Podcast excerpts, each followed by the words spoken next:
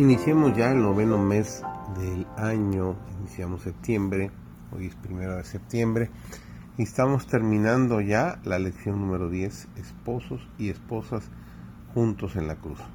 Repasamos algunos de los consejos que da Pablo a los esposos. La clave para entender y aplicar los consejos de Pablo a esposas y maridos en Efesios 5, 21 al 33 es ver cómo aborda Génesis capítulo 2, el versículo 24, texto bíblico que se cita en esta sección, por esto el hombre dejará a su padre y a su madre y se unirá a su esposa, y los dos vendrán a ser una sola carne, referido en Efesios capítulo 5 al versículo 31. Pablo, al aconsejar a los maridos, defiende en todo momento un modelo de matrimonio cristiano de una sola carne.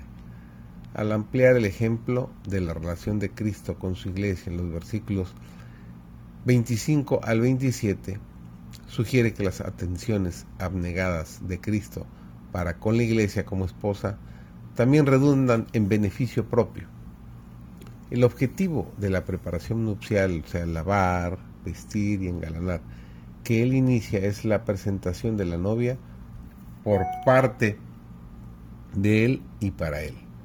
La reputación y el honor del esposo son magnificados por una novia hermosa.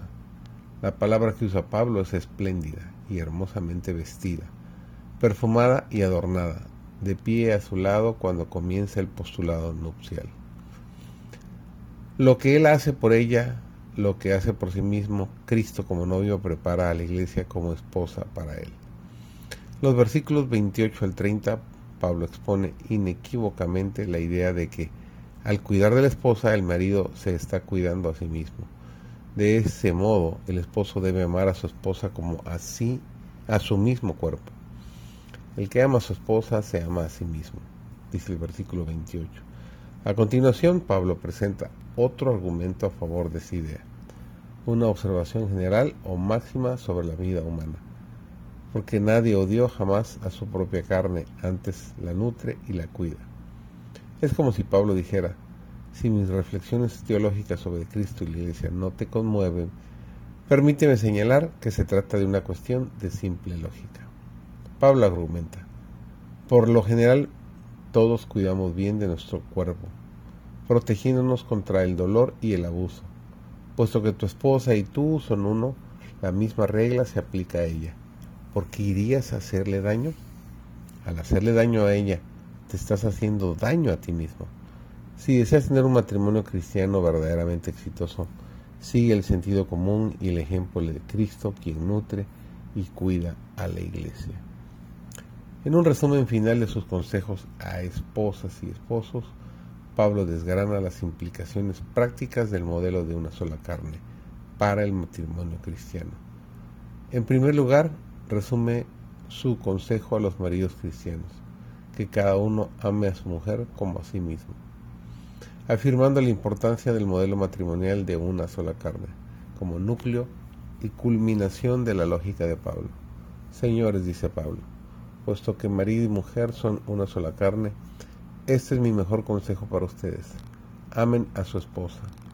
No la amen solo de una manera distante y abstracta. Amenla por medio de atenciones amables hacia ella. A continuación, Pablo resume su consejo a las esposas cristianas. Un resumen que debe leerse en el contexto de la cultura de honor vergüenza de la.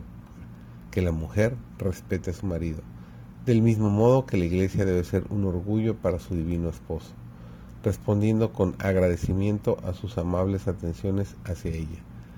La esposa debe responder a las atenciones de su marido con el debido respeto y honor. La desenfrenada explotación pornográfica de las relaciones sexuales revela lo profundamente arraigada que está en la cultura moderna la idea del sexo como sometimiento de la mujer. Pablo sostiene que la relación sexual, tal como se refleja en el Génesis, no es de sometimiento, sino de unión no simboliza ni refuerza el dominio del varón, sino la unión de marido y mujer, hasta el punto en que son una sola carne. Podemos encontrar en el pasaje una profunda teología contracultural y correctiva del matrimonio y la sexualidad. Cuando avanzamos hacia el modelo del matrimonio de una sola carne, escuchamos el eco del propósito de la creación de Dios, reflejamos la relación de Cristo con su iglesia y participamos en el plan de Dios para el universo, el plan de unificar todas las cosas en Cristo.